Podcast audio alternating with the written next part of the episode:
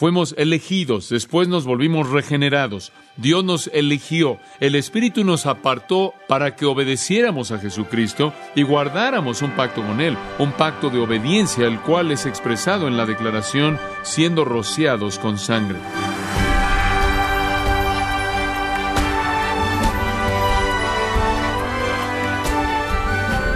Estimado oyente, si usted quitara de la Biblia todos los pasajes que muestran a Dios eligiendo, notará que aún así su deseo soberano, su amor y su misericordia se pueden distinguir con claridad. Puede que no entendamos totalmente su soberanía, ni completamente su amor, ni aun la complejidad de su misericordia. Sin embargo, si somos capaces de reconocer esto, no tendremos ningún problema en reconocer que tampoco podemos comprender totalmente el concepto de la elección, una elección divina ¿Cómo lo podemos entender esto? El pastor John MacArthur responderá esta pregunta mientras concluye su estudio titulado Los privilegios del creyente, a continuación en gracia a vosotros. Dios, mediante elección soberana, nos escogió y mediante el sacrificio de Cristo pagó el precio para volvernos a comprar. Y entonces le pertenecemos a Él. Y no puedo pensar en nada más maravilloso, ¿usted sí? Después, ser la posesión personal del Cristo viviente, la posesión personal de Dios. Escuche lo que dice Juan 10. De cierto, de cierto os digo, el que no entra por la puerta al rebaño, sino que entra por otra manera o de otra manera, es ladrón. Pero el que entra por la puerta es el pastor de las ovejas. A él, el que abre la puerta, abre y las ovejas oyen su voz y él llama a sus propias ovejas por nombre y los guía. Son sus propias ovejas. Versículo 14, yo soy el buen pastor y yo conozco mis ovejas y ellas me conocen. Somos la posesión del Señor, somos suyos, le pertenecemos a Él. Qué privilegio, qué privilegio tan glorioso. Y después hay un noveno. Pedro voltea el galeidoscopio una vez más para mostrarnos un rearreglo de las joyas de la salvación y presentarnos otro retrato unión con Cristo, acceso a Él, seguridad en el Señor, afecto hacia el Señor, elección por el Señor, dominio con el Señor, separación para el Señor y posesión por el Señor. Y aquí hay otro. Iluminación en nuestro Señor. Iluminación en nuestro Señor. El versículo 9 dice, sígalo, para que anunciéis las virtudes de aquel que os llamó de las tinieblas a su luz admirable. ¿Qué es tinieblas? Bueno, usted sabe eso, es el estado desastroso de pecado, es el estado desastroso de los no regenerados que están bajo las tinieblas del príncipe de la oscuridad, Satanás mismo. Las tinieblas hablan de dos cosas, ignorancia e inmoralidad. En otras palabras, hay una oscuridad, hay tinieblas intelectuales y hay tinieblas morales. Las tinieblas intelectuales significan que no pueden ver usted la verdad. Las tinieblas morales significan que usted no puede ver la justicia. Usted no sabe lo que está bien y usted no puede hacer lo que está bien. Tinieblas. Pero, dice Pedro, y me encanta esto, os llamó de las tinieblas. Es Él quien los ha llamado.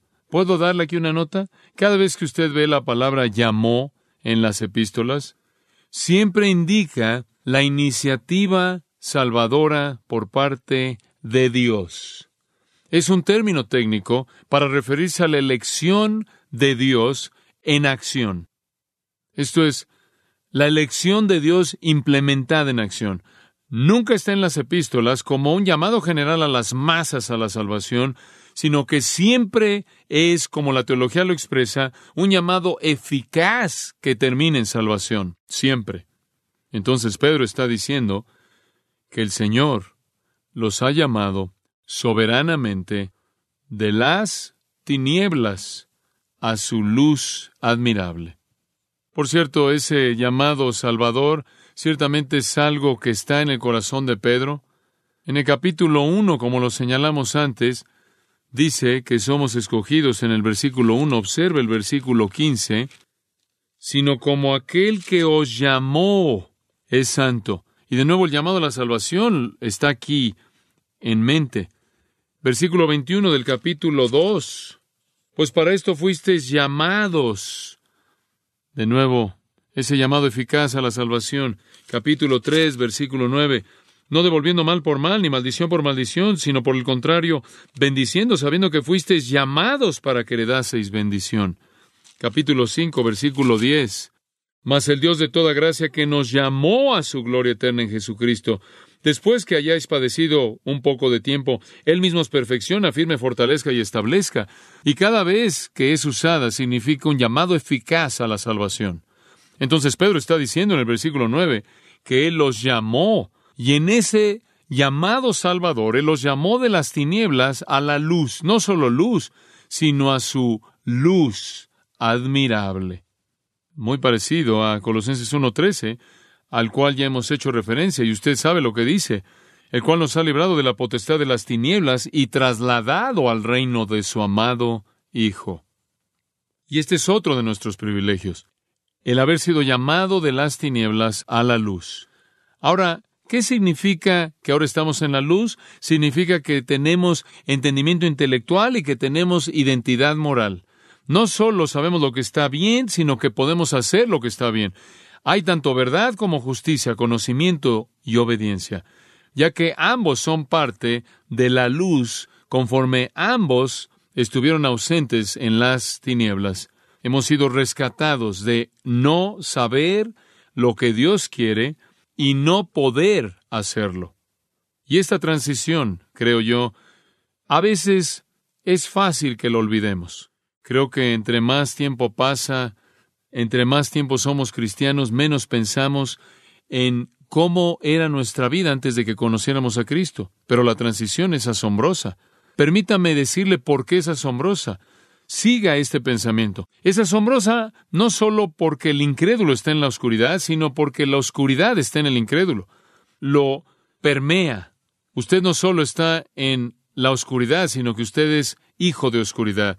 Usted estaba caminando en tinieblas. Usted no solo estaba caminando en tinieblas, sino que usted amaba las tinieblas. No solo usted era hijo de las tinieblas en las tinieblas, y las tinieblas en usted y amaba las tinieblas, porque los hombres aman las tinieblas porque sus obras son malas, quieren esconderse en las tinieblas de su pecado. No solo es eso verdad, sino que usted ni siquiera sabe que hay luz. Esa es la razón por la que usted puede ser un ateo por todos los años de su vida y no pensar en la luz, porque las tinieblas no comprenden la luz. Y entonces la profundidad de las tinieblas es inmensa. Y Dios en su gracia simplemente lo llama de las tinieblas debido a su propio deseo para hacerlo. Qué ricos somos y cómo debemos regresar a la realidad de que no tiene nada que ver con nada que nosotros nos hayamos ganado. Y Pedro voltea el caleidoscopio una vez más, y le prometo hay mucho más que podría hacer, pero voy a dejar eso en sus manos para que usted lo estudie. Él voltea el caleidoscopio una vez más y llegamos a la compasión de nuestro Señor. Compasión de nuestro Señor. Versículo 10. Me encanta esto. Vosotros que en otro tiempo no erais pueblo, pero que ahora sois pueblo de Dios, que en otro tiempo no habíais alcanzado misericordia, pero ahora habéis alcanzado misericordia. Dice usted, ¿de dónde obtuvo Pedro esto? Él citó del profeta Oseas. Pedro realmente nos está mostrando su conocimiento del Antiguo Testamento. Oseas 1.6 Concibió ella, esta es la esposa de Oseas otra vez, y dio a luz una hija y le dijo Dios, ponle por nombre Loruama, porque no me compadeceré más de la casa de Israel, sino que los quitaré del todo. Mas de la casa de Judá tendré misericordia y los salvaré por Jehová su Dios, y no los salvaré con arco, ni con espada, ni con batalla, ni con caballos, ni jinetes. Después de haber destetado a Loruama, concibió y dio a luz un hijo, y dijo Dios, ponle por nombre Loami, porque vosotros no sois mi pueblo, ni yo seré vuestro Dios. Con todo, será el número de los hijos de Israel como la arena del mar, que no se puede medir ni contar. Y en el lugar en donde les fue dicho a vosotros, no sois pueblo mío, les será dicho, sois hijos del Dios viviente. Él se remonta y captura esos pensamientos de Oseas capítulo 1, en donde Dios dice, ustedes no son un pueblo, pero serán un pueblo. Habrá un momento en el que no recibirán misericordia, pero después habrá un tiempo en el que recibirán misericordia. Pero después, cuando es traído al Nuevo Testamento, aquello que fue dicho de Israel de la antigüedad, aquí es aplicado a los gentiles. Usted puede comparar Romanos capítulo 9, simplemente de manera breve, versículo 15, porque él le dice a Moisés, tendré misericordia del que tenga misericordia y me compadeceré del que me compadezca. Versículo 23 al 26, lo mismo. Él dice en Oseas, llamaré a aquellos que no eran mi pueblo, mi pueblo, a la que no era mi amada, amada, y será que en el lugar en donde se les dijo no son mi pueblo, serán llamados hijos del Dios viviente. Y eso sale de Oseas capítulo 2, el cual no tomé el tiempo de leer, versículo 23. Entonces Pedro se remonta hasta Oseas y captura ese mismo texto, el cual Pablo usa en Romanos 9.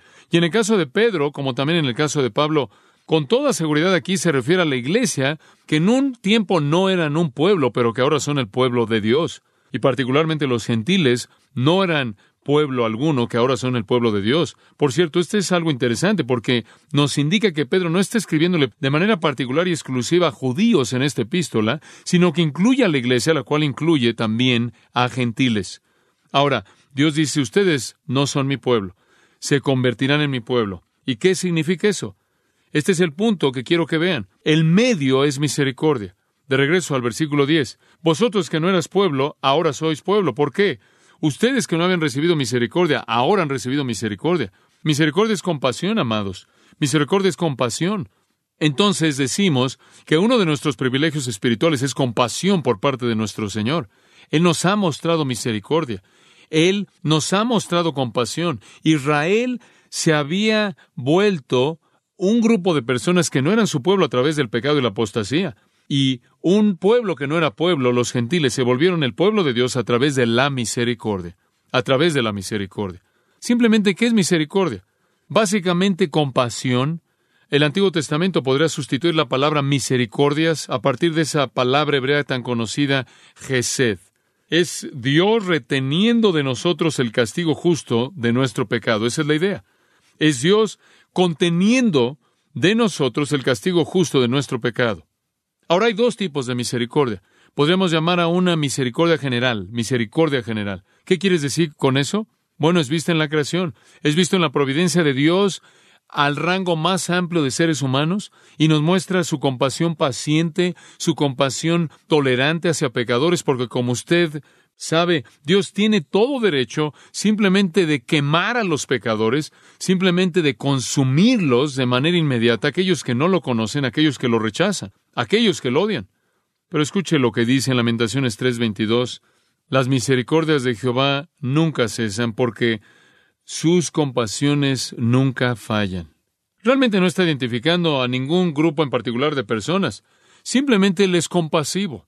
En los Salmos, creo que es el Salmo 145, ahí al final, versículo 9, Jehová es bueno para con todos y sus misericordias están sobre todas sus obras. Simplemente hay una misericordia general que significa que la gente no es consumida, no es quemada. Lo que significa es que Él alivia el desastre actual potencial completo del pecado, y quizás esa es la mejor manera de decirlo. Dios en su misericordia elimina el potencial completo terrenal de desastre del pecado. Esa es misericordia general, la cual Él expresa a todo el mundo. Isaías 27:11 dice, Cuando sus miembros estén secos, son quitados. Las mujeres vienen y hacen un fuego con ellos, porque no son un pueblo de discernimiento. Y él está hablando aquí de personas que no tienen discernimiento. Sin embargo, dice, no son un pueblo de discernimiento, por lo tanto, su hacedor no tendrá compasión de ellos y su creador no mostrará gracia hacia ellos. Y lo que Isaías está diciendo ahí es que viene un tiempo cuando la misericordia de Dios se acaba y la compasión de Dios termina y el potencial completo del pecado es sentido. Pero aquí estamos hablando no de la misericordia general, sino llamémosla misericordia especial. Esa es la misericordia hacia los elegidos. Esa es una misericordia única. Ahora escuche con mucha atención a lo que digo. Es inmerecidamente por igual, ya que todos somos pecadores igual que el resto. Escuche esto. Para algunas personas Dios es misericordioso en términos generales en esta vida al aliviar el potencial completo actual de desastre del pecado. Para otras personas, Él alivia para siempre el desastre potencial del pecado. Esos son los elegidos, que no reciben únicamente la misericordia general en esta vida, sino la misericordia especial en la vida venidera. Él derrama compasión en las víctimas del pecado al perdonar su pecado. En el caso de los no regenerados, Él simplemente contiene el juicio hasta el futuro. En el caso de los elegidos, Él perdona el pecado y elimina el juicio. Dice usted, ¿por qué? ¿Porque Él quiso? ¿Por qué quiso? ¿Porque Él es un Dios de amor? ¿Por qué nos escogió? No sé. No sé. Pero ¿quién es un Dios perdonador como tú, dice Miqueas, y quién es tan misericordioso? Dice usted, ¿por qué nos escogió Dios? Romanos 9:15. ¿Tendré misericordia del que yo tenga misericordia? Eso es todo lo que dice. Y dice usted, pero, pero, pero, y él dice, ¿acaso le va a decir el vaso de barro al alfarero por qué hiciste eso? Escuche lo que digo. No es la condición miserable del pecador lo que hace que Dios muestre misericordia. ¿Oyó eso? Dios no está sentado en el cielo diciendo, oh, me siento tan triste, me, me duele tanto, siento tanto lo que sufren todos los pecadores, y estoy tan molesto emocionalmente por su pecado que voy a ser misericordioso hacia ellos. Dios no muestra misericordia motivado por cierto sentimiento de condición miserable del hombre, porque si eso fuera verdad, entonces Dios tendría que ser misericordioso hacia quién? Hacia todos. Dios no es influenciado por la miseria de los pecadores, de lo contrario, Él salvaría a todos porque todos son miserables. Eso no es lo que motiva a Dios. En segundo lugar, no es porque algunos de nosotros pecadores somos más dignos de misericordia que otros. Ninguno de nosotros somos digno de ello, ¿o sí? Y si lo fuéramos, entonces no será misericordia, porque la misericordia es contener el castigo justo que merecemos. Y toda nuestra justicia son como trapos de inmundicia. Y el término que Isaías usó ahí es un término bastante nauseabundo. Además, Dios no es misericordioso hacia algunos de nosotros, porque Cristo hizo posible que Él fuera misericordioso. Usted oye a gente decir, ahora que Cristo ha muerto es posible que Dios sea misericordioso y Él quiere derramar esa misericordia por lo que Cristo ha hecho. Si eso fuera verdad, debido a que Cristo murió por todos y la misericordia estaría disponible para todos, entonces Dios salvaría a todos. No, no es la condición miserable del pecador lo que motiva a Dios a mostrar misericordia. No es que algunos pecadores son más dignos de misericordia que otros. No es simplemente que debido a la obra de Cristo Dios puede ser misericordiosa. Ninguna de esas ideas tiene sentido. Dice usted, bueno, ¿por qué Dios escogió ser misericordioso? Porque Él escogió ser misericordioso. Eso es todo lo que sé. Hemos sido escogidos por su amor soberano no influenciado antes de que el mundo comenzara. A. W. Pink escribió, La misericordia emana únicamente del placer imperial de Dios.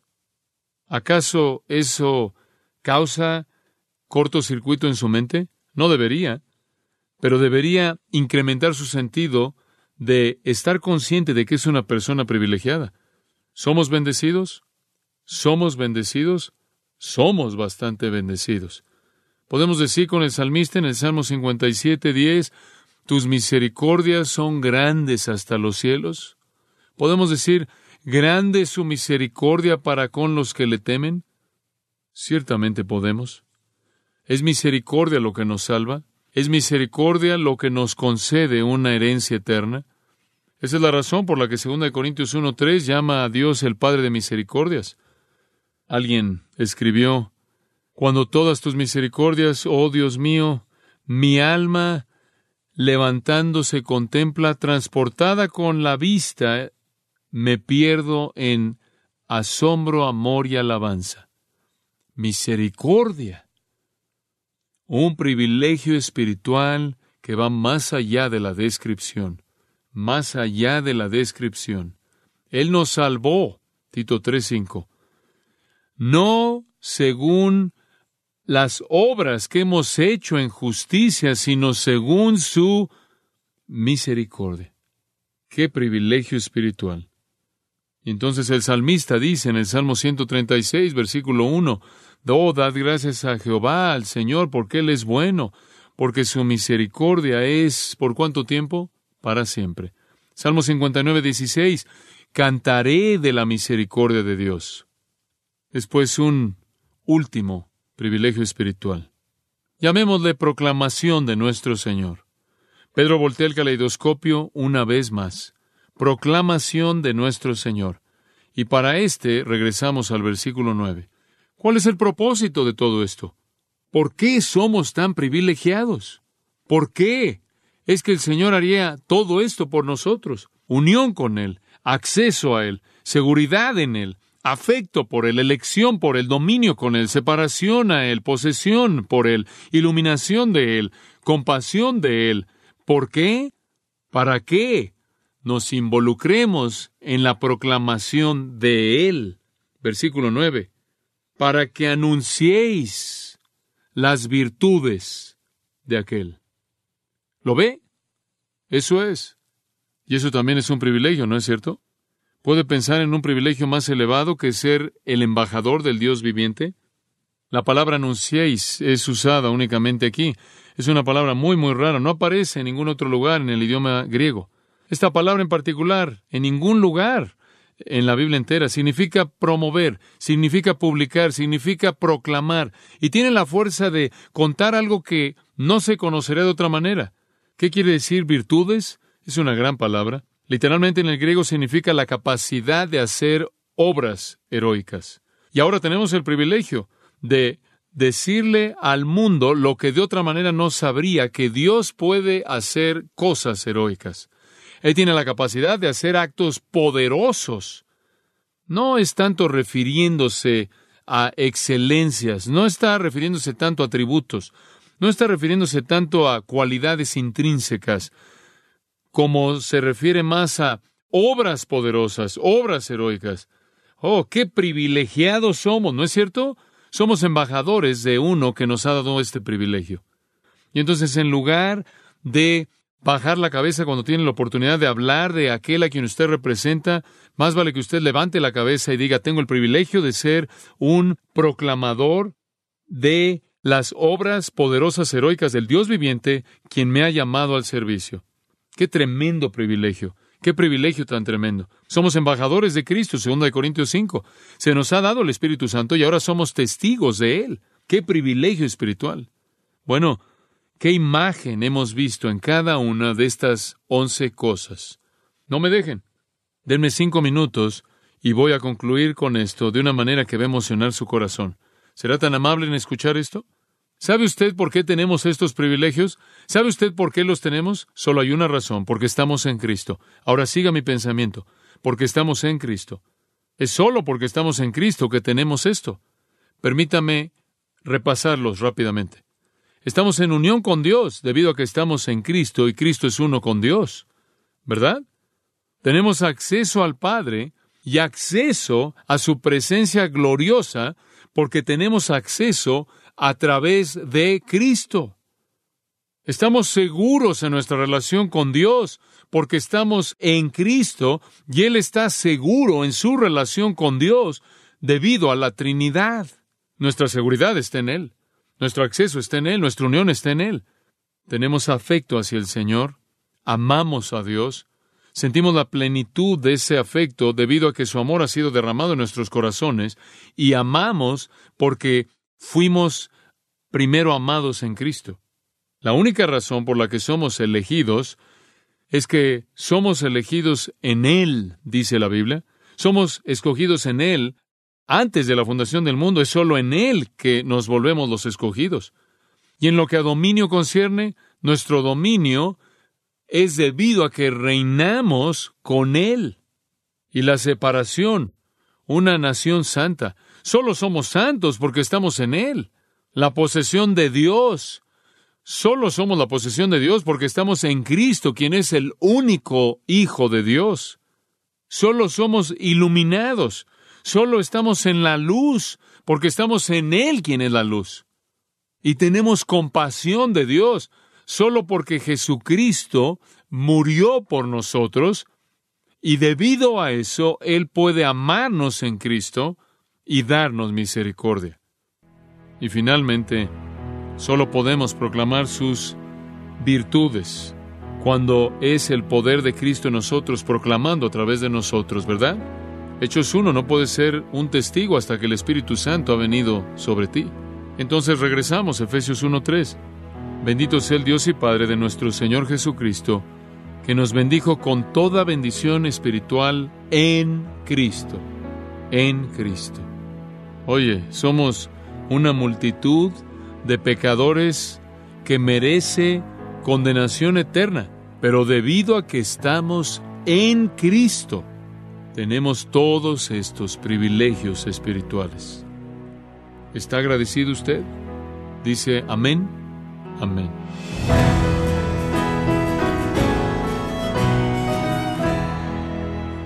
De esta forma concluimos nuestro estudio titulado Los privilegios del creyente y recuerde que no podemos pretender encontrar respuestas más allá de lo que Dios ha revelado en su palabra y que debemos someternos al mensaje de la Biblia que enseña que Dios elige y que el hombre es responsable.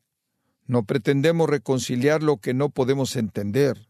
Simplemente entendamos y descansemos en esas dos verdades que la Biblia nos enseña. Estimado oyente, si se ha perdido alguno de los mensajes de nuestra serie actual titulada Los privilegios del creyente, Recuerde que puede descargarlos de manera gratuita a través de nuestra página en gracia.org, así como ordenarlos en CD para compartirlos con sus seres queridos o para su archivo personal.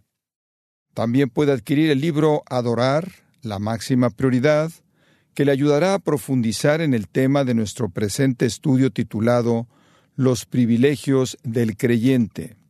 Si tiene alguna pregunta o desea conocer más de nuestro ministerio, como son todos los libros del pastor John MacArthur en español, o los sermones en CD, que también usted puede adquirir, escríbanos y por favor mencione la estación de radio por medio de la cual usted nos escucha en gracia a vosotros.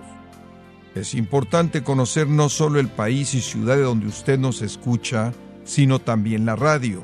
Para quienes contactan nuestro ministerio por primera vez, pueden solicitar una copia del mensaje de promoción sin costo alguno, un mensaje por oyente únicamente.